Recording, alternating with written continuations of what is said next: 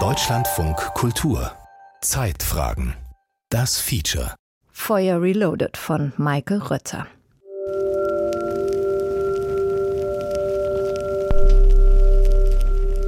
Irgendetwas splittert, zerspringt, reißt mich aus dem Bett. Die heiße Luft ist eine klebrige Masse. Ich beiße in Rauch. Die Lungen müssen den Klumpen schlucken, verkleben, kauen darauf herum. Die Beine reißen den Körper den Flur entlang. Der bahnt sich einen rasanten Weg durch den Qualm, zieht eine Schneise hinter sich her im langen, flammenerleuchteten Flur. Das Feuer schießt züngelnd hinein, verkrallt sich in meinen Rücken und ich bin sicher, es will ja mich. Renne, renne die alte Holztreppe hinunter in Unterhose und weiß-blau geringeltem Picasso-Shirt. Das erinnere ich genau. Erinnerungen sind keine festen Bestandteile unseres Gedächtnisses, sondern dessen flexibel angelegtes, beinahe flüssiges Medium. Hannah Monnier und Martin Gessmann in Das geniale Gedächtnis in einer akuten Belastungssituation kann es durchaus sehr hilfreich sein, dass man sich auf seine Gewohnheiten verlässt und so ein Stück weit auf Autopilot läuft. Aber es ist natürlich wichtig, dass man sich dann daraus auch wieder lösen kann und auch wieder stärkere Kontrolle über das eigene Handeln gewinnt. Lars Schwabe, Professor für Kognitionspsychologie. Ich reiße die Tür auf unten, baumle mit dem Knauf in der Hand in der menschenleeren Straße. Die andere umkrallt die Beißschiene, Ihre Abdrücke sind später noch zu sehen, als ich die Faust öffne, und ich kann nicht schreien.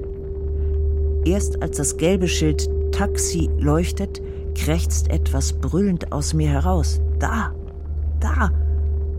Der Taxifahrer sieht's flackern oben.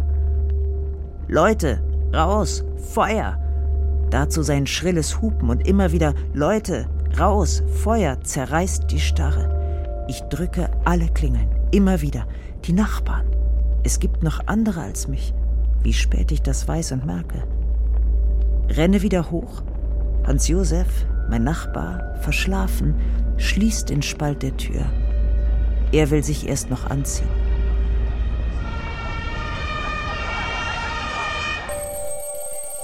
Also sind eine ganze Reihe von Veränderungen, die dann in unserem Körper und natürlich auch im Gehirn äh, vor sich gehen. Es werden eine Reihe von Transmittern, wie zum Beispiel Dopamin oder auch Noradrenalin, vermehrt freigesetzt. Und es werden auch bestimmte Hirnregionen aktiviert, die besonders wichtig sind auch für die emotionale Bewertung, für die Alarmreaktion sozusagen in unserem Gehirn. Besonders zentral ist hierbei zum Beispiel die Amygdala, was eine Hirnregion ist, die eben besonders wichtig ist für die Verarbeitung von emotionalen äh, Reaktionen oder Informationen.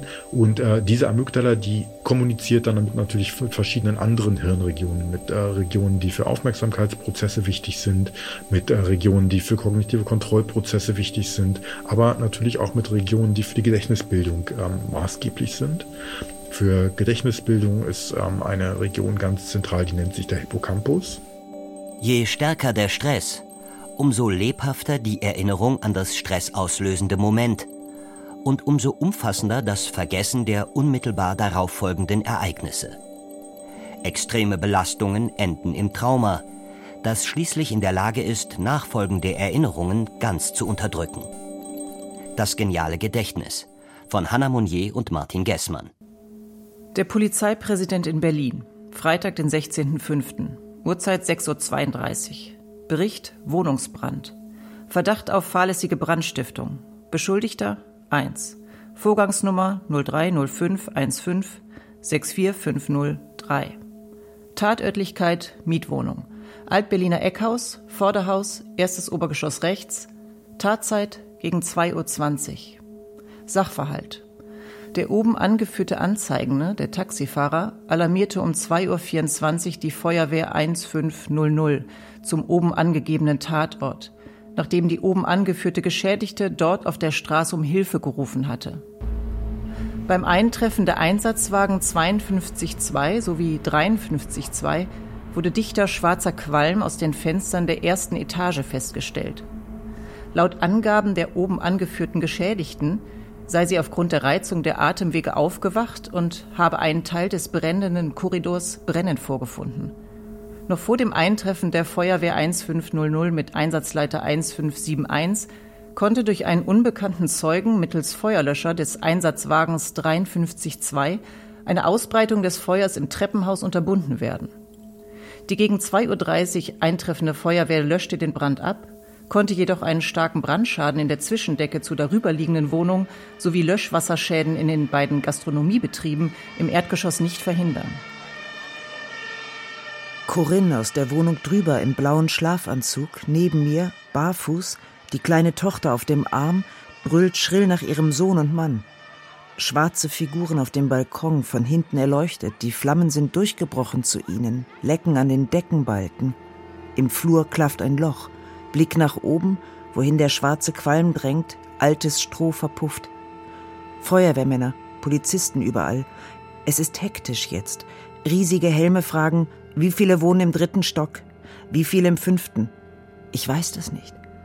Kripo-Beamtinnen, zwei, eine stellt die Fragen, die andere fixiert mich mit Skepsis im Blick. Die Fragen werden strenger. Immer wieder nach meinen Zigaretten und wovon ich eigentlich aufgewacht bin. Das überhaupt macht mich verdächtig. Man wacht nicht auf, wird bewusstlos im Kohlenmonoxid, verbrennt.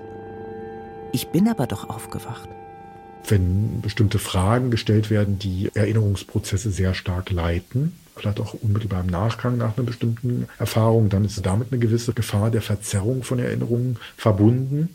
Lars Schwabe, Professor für Kognitionspsychologie.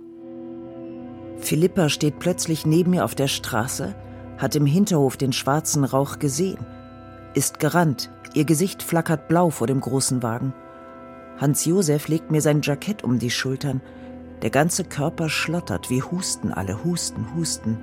Die Lungen würgen am Plastik.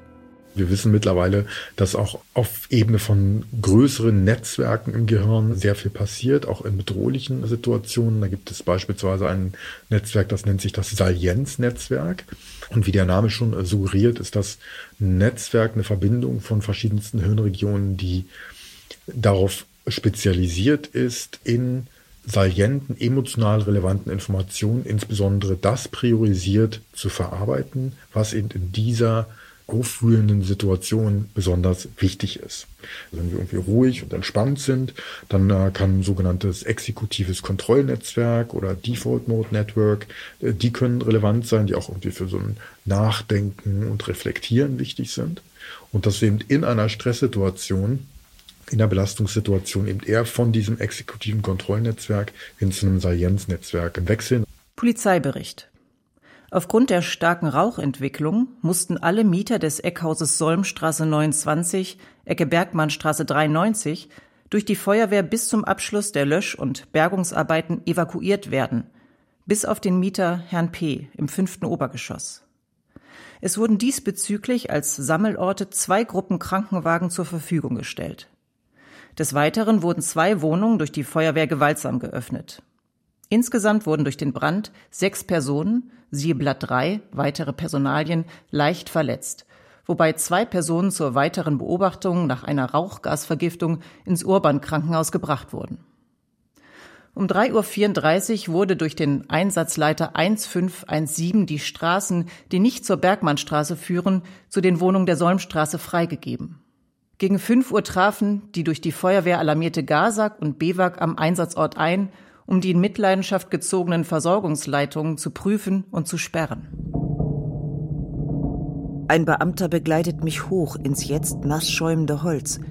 Die Wohnung ist feucht und erschöpft und still und schwarz. Eben noch geborgen hier, jetzt verraten. Dass der Rucksack gepackt war für den Flieger nach Wien, der nun ohne mich abhebt, macht mich verdächtig. Die Zeit schmilzt zu einem Klumpen wie die Waschmaschine. Dali war hier zu Besuch, die Klobrille ein Kaugummilappen, der Wasserkocher ein Plastefleck. Abgeplatzte Putzbrocken rümpeln am Boden. Philippa kocht mir einen Grießbrei, ungefragt. Stefanie stellt Whisky dazu. Ich fange an zu trinken kann mich dem Schlaf nicht anvertrauen. Das Wachsein ist schrill. Es gibt auch eine Reihe von Studien, die sich mit dem Einfluss von Schlaf auf Gedächtnis beschäftigt haben und die zeigen weitestgehend, dass das Schlaf sehr wichtig ist für die Gedächtnisbildung. Das heißt, wenn wir nicht schlafen nach einer bestimmten Erfahrung, dann würde man davon ausgehen, dass die Gedächtniskonsolidierung weniger stark ist.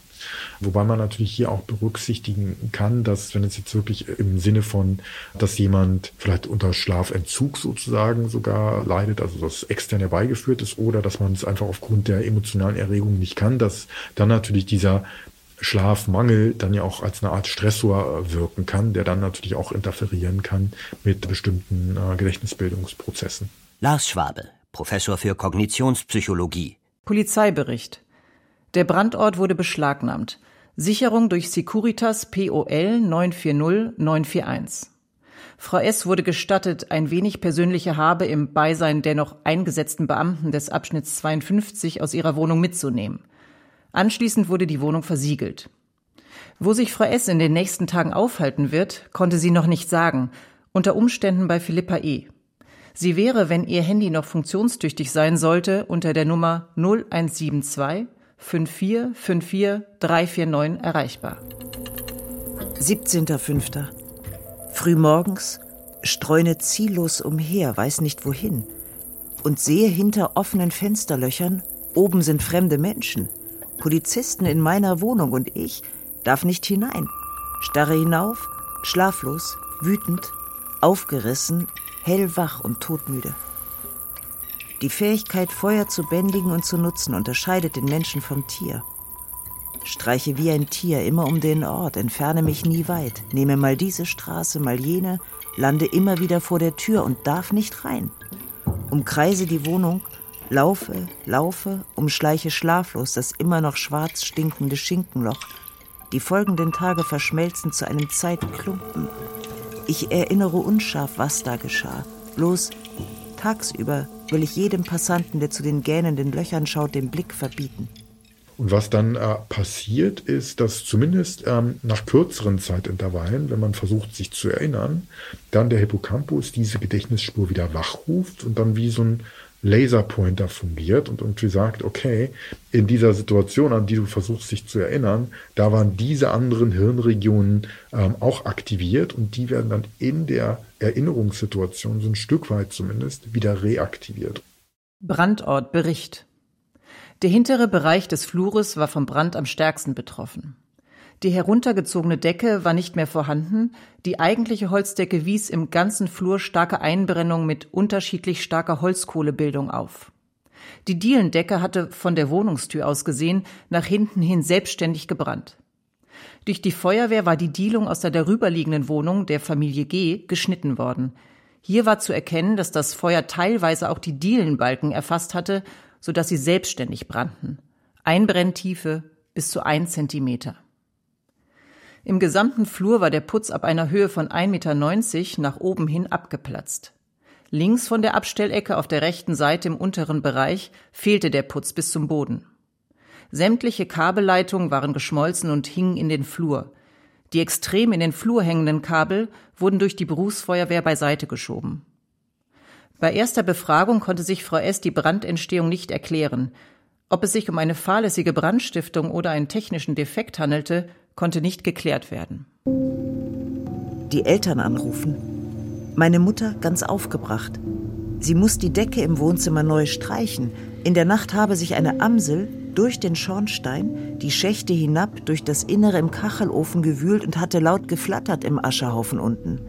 Verstört habe meine Mutter das Türchen geöffnet, worauf die Amsel panisch aufgeflogen war, ihre Flügel nun überall, fedrige Aschespuren an der Wohnzimmerdecke. Ich starre. Das war ja ich. Und hüte mich, die Dinge zu verknüpfen. Stell beide Ereignisse ordentlich nebeneinander. Nein, das Leben hat mir nichts sagen wollen. Einige sagen, nach längerer Zeit ist der Hippocampus dann gar nicht mehr wichtig für äh, die Erinnerungsprozesse und das läuft nur über diese neokortikalen Repräsentationsareale. Äh, andere sagen, okay, wenn die Erinnerung wirklich noch spezifisch und detailreich ist, dann ist sie immer vom Hippocampus abhängig. Lars Schwabe, Professor für Kognitionspsychologie. Wir Nachbarn, die sich nie kannten und nun Gemeinschaft sind, sitzen frühmorgens vor dem Café und trinken den Sekt der Versicherung von K., ziehen an Zigaretten, am Asthmagerät vom Krankenhaus, Zigarette, Asthmagerät, trinken, Zigarette, Asthmagerät, unsere verklebten Lungen begehren auf, Zigarette, versuchen sich zu spreizen. Wir lachen, husten, reden, husten. Dadurch, dass ich über Sachen rede, halte ich sie stärker wach. Ich stärke auch die Gedächtnisspur. Über diesen wiederholten Abruf trage ich auch dazu bei, dass die Erinnerung vielleicht auch anders abgespeichert wird. Im rußverschmierten Briefkasten ein Brief vom Polizeipräsidenten. Es sind drei Stufen von der Haustür auf den Bürgersteig. Ich rupfe den Umschlag auf, überfliege die Zeilen, es reißt mich zurück. Ich fall auf die Stufe, schluchze und will das nicht. Das Blatt hüpft in der zitternden Hand, macht Sprünge. Und ich will das nicht. Vorladung. Der Polizeipräsident in Berlin. Sehr geehrte Dame, gegen Sie wird ein Ermittlungsverfahren geführt, das folgende Beschuldigung zum Gegenstand hat. Tatvorwurf fahrlässige Brandstiftung. Nach 163a der Strafprozessordnung ist Ihnen Gelegenheit zu geben, sich zu der Beschuldigung zu äußern, die vorliegenden Verdachtsgründe zu beseitigen, zu Ihren Gunsten geltende Tatsachen geltend zu machen und zu Ihrer Entlastung einzelne Beweiserhebungen zu beantragen. Aus diesem Grund werden Sie gebeten, unter Vorlage dieses Schreibens vorzusprechen am Freitag, 13.06., 10 Uhr, Jüterburger Straße 4, Kriminaloberkommissar G, Erdgeschoss 101. Es ist heiß, Sommer, auf der Polizeiwache in Philippas Kleid und Lederjacke zum Schutz. Die Frau da sitzt links, tippt alle Fragen, all meine Aussagen mit. Ihre Brille rutscht ihr immer zu die Nase hinunter. Ihr weißes T-Shirt wirft feuchte Falten am Busen, klebt. Ab und an stöhnt sie: Ach Jott, ach Jott. Ach Jott, ach Jott. Haben Sie irgendwelche Arbeiten an den elektrischen Leitungen durchgeführt bzw. durchführen lassen? Nein, ich habe nichts an den elektrischen Leitungen verändern lassen. Was befand sich in der Kammer am Flur? Ist Ihnen der Vormieter bekannt? An welcher Wand befand sich die Lampe und um welche Lampe handelt es sich? Benutzen Sie die Lampe auch nachts? Wurde die Lampe in der Nacht vom 15. zum 16.05. auch benutzt? Die Lampe, die Lampe, die Lampe. Je öfter er fragt, umso greller sehe ich sie leuchten. Habe ich sie angelassen? Habe ich vergessen, das Licht zu löschen? War ich noch in der Kammer? Die Lampe, die Lampe, die Lampe. Sie war's. Und ich? Habe ich sie brennen lassen? Hab das Feuer ausgelöst, die Lampe? Je öfter ich das Wort denke, umso geschmeidiger verbiegt es sich wird Gummi, schmilzt wie die Waschmaschine. Ja, es war die Lampe. Ja, ich habe sie brennen lassen. Ja, ich bin schuld, habe die Lampe brennen lassen. Ja, das Feuer hätte es ohne die Lampe, ohne mich nicht gegeben. Ja, ich habe das Feuer herbeigerufen. Nein. Es gibt Unschuldige, die sogar einen Mord bekennen, den sie nicht begangen haben. Ja, ja, ja, sagen sie schließlich irgendwann. Die Frage erschafft es das Bild von der Lampe. Die Worte erschaffen die Welt wenn ich bestimmte Erfahrungen oder bestimmte Elemente einer Erfahrung wachrufe und andere nicht, dann kann das dazu führen, dass diese nicht mit äh, abgerufenen Informationen später dann auch noch schlechter zugänglich sind. Ähm, und das heißt, wenn wir eine bestimmte Erfahrung haben, wo gezielt nach bestimmten Elementen gefragt wird, dann kann das durchaus unsere Erinnerung zumindest in eine bestimmte Art und Weise verzerren zugunsten dieser Informationen, die erfragt wurden. Ähm, und deswegen ist es auch wichtig, dass man äh, Befragungen hat äh, nach äh, einem bestimmten Ereignis, dass man die Fragen zunächst möglichst offen formuliert und wirklich ganz breit berichten lässt und es nicht vorfiltert durch die Art der Fragestellung. Lars Schwabe, Professor für Kognitionspsychologie. Wurde die Lampe in der Nacht vom 15. zum 16.05. auch benutzt? Ich habe es mir mehrfach überlegt. Daher bin ich mir auch sicher, dass die Lampe in der Nacht vom 15. zum 16. von mir nicht benutzt wurde. Wenn ich schlafen gehe, stand bei mir immer damals die doppelflügelige Schlafzimmertür offen und wenn das Licht gebrannt hätte, hätte mich das gestört. Sind Sie hausratversichert? Nein. Sind Sie Raucherin? Ja. Wann haben Sie die letzte Zigarette geraucht? Die letzte habe ich unmittelbar vor dem Zähneputzen und Schlafengehen geraucht. Wie haben Sie die Zigarette entsorgt? Ich habe sie unter dem Wasserhahn gelöscht und im Mülleimer der Küche entsorgt. Was es natürlich schon gibt, sind sogenannte Konfabulationen, also dass man ähm, oder auch äh, ja, False Memories, das heißt, dass man bestimmte Informationen bekommt, Sachen vielleicht nicht äh, erinnern kann und dann versucht, bestimmte Erinnerungslücken bewusst oder unbewusst auch zu schließen und dann man sich meint, an bestimmte Sachen zu erinnern. Oder es gibt auch ein sogenanntes Quellengedächtnis, also woher weiß ich bestimmte Sachen und da kann es auch zu Verzerrungen kommen. Wie wehrt man sich gegen Tatverdacht? Es gibt, ich bin froh, Diplomkriminalist Manfred T. Seine Firma TMS, Fachgebiet Brand- und Havarieursachen. Den Schlüssel wieder in der Tasche gehe ich wieder ein und aus im verkohlten Holz. Der Diplomkriminalist kommt in voller Montur, mit Blaumann, eine Gasmaske verdeckt das Gesicht. Er fotografiert, misst, aus dem Koffer purzeln kuriose Geräte. Der Gasmaskenrüssel ruckt nach rechts, nach links, es wird vermessen, verbranntes geknibbelt, gestochert, der Mann rückt der Verwüstung präzise auf die Pelle, kommt dem Feuer auf die Spur. Flirrend heiße Luft entzündet leichtes Material an entlegener Stelle. Es brennt woanders als an der Ursache. Die alten Kabel in der Decke oben haben schlapp gemacht, waren mürbe. Er zieht die Maske herunter, blickt aus Augen, die haben viel gesehen, fragt vor dem Abschied prüfend, wie es denn so geht. Rät der Wohnung eine Weile fernzubleiben. Wissen Sie, sowas brennt sich ein. Wenn man sagt, etwas hat sich eingebrannt, dann bezieht man es ja meist auch auf bestimmte Erfahrungen. Man sagt, das war für mich in welcher Hinsicht auch immer emotional besonders relevant. Das heißt, das ist dann wieder äh, das, wo eben dieser modulatorische Einfluss der Amygdala auf den Hippocampus besonders zum Tragen kommt, sodass sich im Hippocampus eine stärkere Gedächtnisspur ausbildet. Diplomkriminalist Tuve. Brandgutachten. 2.1 der Brandeintrag in die Wohnung sowie Handlungen von Personen, die in die Wohnung eingedrungen waren, konnten ausgeschlossen werden. 2.2 Die Brandausbruchsstelle wurde im Flur unterhalb der Geschossdecke an der straßenseitigen Wand festgestellt. Hier verliefen die Leitungen der Stromkreise zur Versorgung der Wohnung. Nach Ausschluss anderer Zündquellen kam als Ursache nur die elektrische Fehlleistung der stationären elektrischen Betriebsmittel in Frage. Diplomkriminalist T.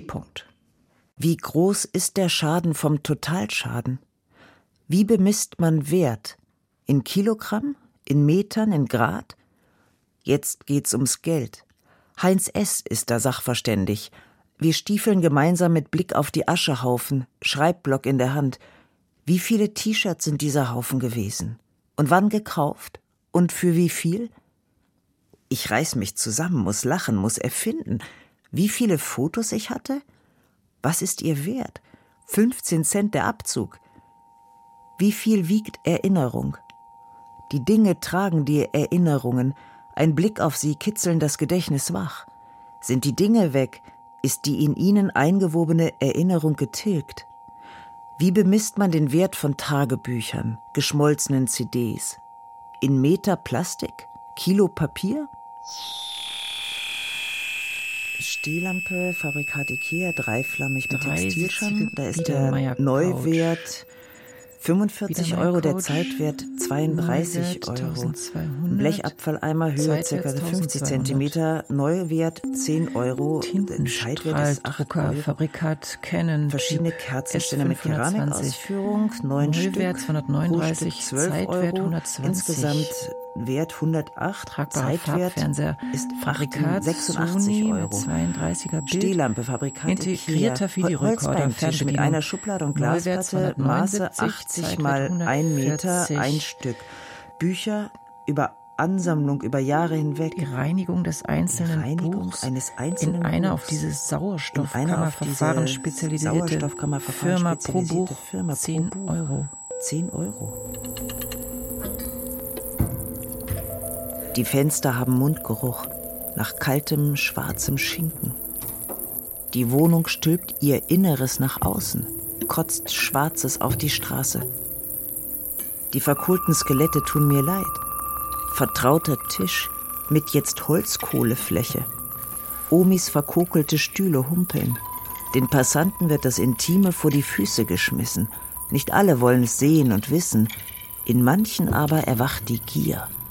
Plötzlich Leichenfledderer klauben sie von der Straße etwas auf, doch nicht mehr zu gebrauchen, werfen es wieder hin. Riecht zwar alles ein bisschen streng, aber mal sehen, was noch so aus dem Fenster fliegt. Rechts von mir buckelt, knallgrün und wuschelig, ein Grabhügel. Damit die Pizzaesser nicht einen stinkenden Haufen vor der Nase haben müssen und sich ekeln, hat die Pizzeria ein großes Stück Kunstrasen im Baumarkt gekauft, über alles geworfen. Ein angesenktes Foto lugt hervor. Ich steck's ein. Obere linke Ecke ab. Auf der Terrasse damals. Omi mit der Brille aus den 50ern. Mami, meine Geschwister, alle dem Fotografen zugewandt unser Gedächtnis ist nichts Statisches. Ne? Also das ist nicht irgendwie ein Buch, in dem Sachen niedergeschrieben sind oder eine Videoaufnahme, wo man nur auf den Play-Knopf drückt, sondern es ist so, dass sich eine Erinnerung eher in jeder Erinnerungssituation wie so ein Puzzle zusammensetzt. Und es ist eben so, dass bestimmte Sachen, die durch Hinweisreize angeschoben sind, die äh, führen vielleicht zu einem Puzzlestück und dann setzt auch so ein Dominoeffekt ein, dass damit dann andere, damit assoziierte Puzzleteile auch mit reaktiviert werden und sich so Stück für Stück eine bestimmte Erinnerung aufbaut. Und dabei ist es aber auch wichtig zu wissen, dass sich da durchaus auch Lücken in dem Puzzle ergeben können, wo wir dann häufig versuchen, diese Lücken auch zu füllen. Und da kommen dann auch gewisse Unschärfen in die Erinnerung rein. Und auch das, was wir reaktivieren als äh, Puzzlestück der Erinnerung, das ist nicht notwendigerweise identisch mit dem, was wir tatsächlich erlebt haben. Also da kommen durchaus Unschärfen rein und wir sprechen davon, dass unsere Erinnerung immer ein konstruktiver Prozess ist. Konstruktiv in dem Sinne, dass man sagt, es werden verschiedene Elemente wieder zusammengefügt zu einer vermeintlichen Erinnerung. Lars Schwabe, Professor für Kognitionspsychologie. Endlosschlaufe bis heute. Meine Bücher, die Bibliothek fliegt aus dem Fenster oben, über den Bürgersteig hinweg in den orangen Container auf der Straße wie ölverklebte, vom Löschwasser aufgedunsene Raben, oft mehrere zusammen, staune ich, stürzen sie kopfüber in die Mulde, Buch für Buch. Mit jedem Buch die Welt darin, mit jedem Buch die Zeit der Lektüre, mit jedem Buch gedanklicher Raum, erzählte Zeit, mit jedem Buch Erinnerung.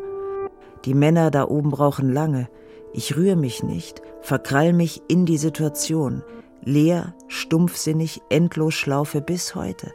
Zu Hause war immer und ist jetzt wo? Wo die eigenen Bücher sind, geronnene Lebenszeit, externes Gedächtnis, egal in welcher Stadt. Es ist auf jeden Fall eine ganz zentrale Funktion des Gedächtnisses, auch in die Zukunft sozusagen zu denken. Man spricht irgendwie von einem adaptiven Gedächtnis. Das heißt, unser Gedächtnis versucht uns auch gut auf mögliche zukünftige Situationen vorzubereiten und auch Modell zu erzeugen, dass es uns ermöglicht, in der Umgebung möglichst gut voranzukommen. Ja, also unser Gedächtnis ist auf jeden Fall sehr adaptiv, sehr dynamisch, sehr plastisch.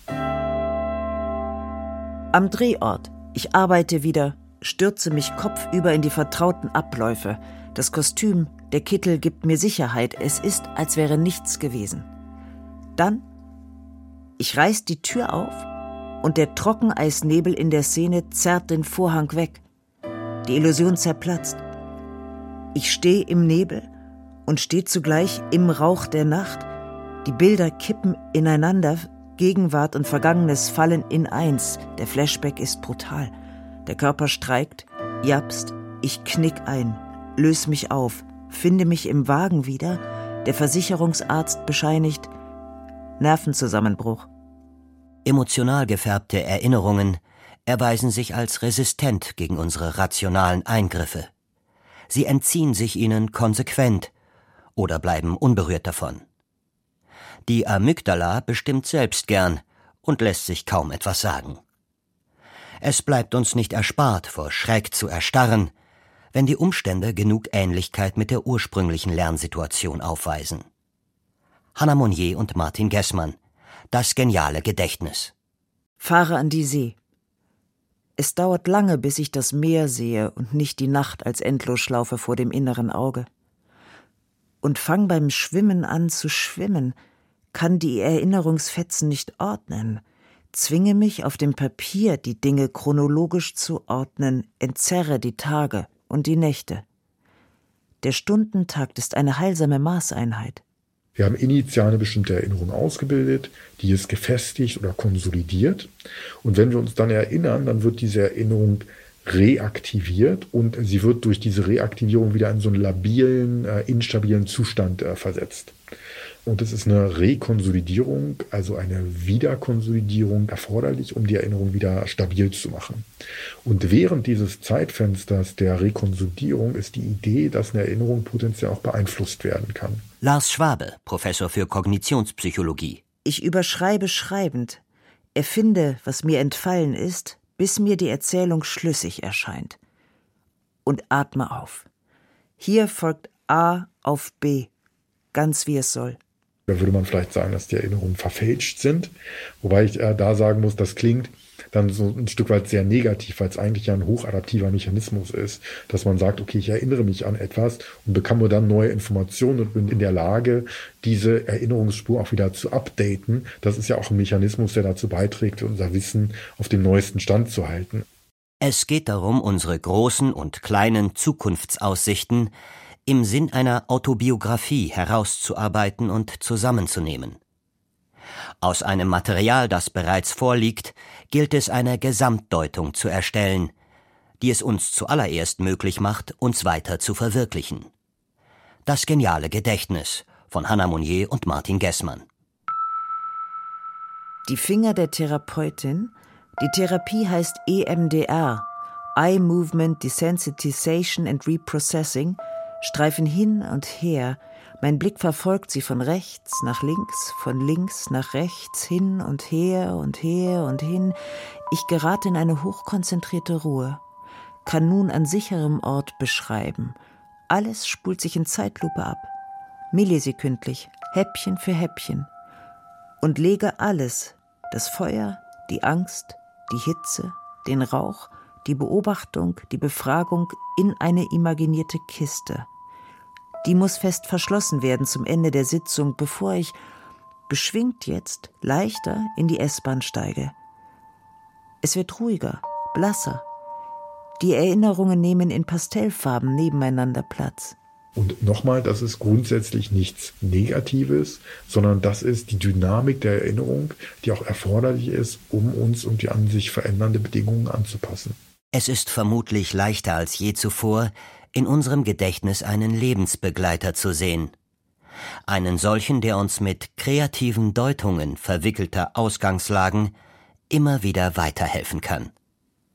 Und wir verstehen, wenn das gelingt, wie ein geniales Gedächtnis in der Lage ist, aus der Vergangenheit schließlich unsere Zukunft zu machen.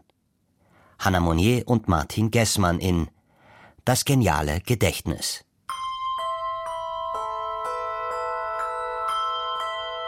Zwei Jahrzehnte später habe alljährlich bei Osterfeuern gestanden, eingeatmet, ausgeatmet, die Flammen überschrieben. Ich bin an der frischen Luft, hier weht der Rauch in den Himmel, alles gut. Einatmen, ausatmen. Die Kiste bleibt verschlossen. Die Situation von damals hat einen Ort. Trauma überwinden, indem unser Gedächtnis das Erlebte überschreibt? Nur eine wichtige Aussage dieses Features von Maike Rötzer. Neben der Autorin sprachen Maren Schlüter und Mirko Böttcher, Regie Roman Rothardt, für den Ton verantwortlich war Hermann Leppich, Redaktion Kim Kindermann.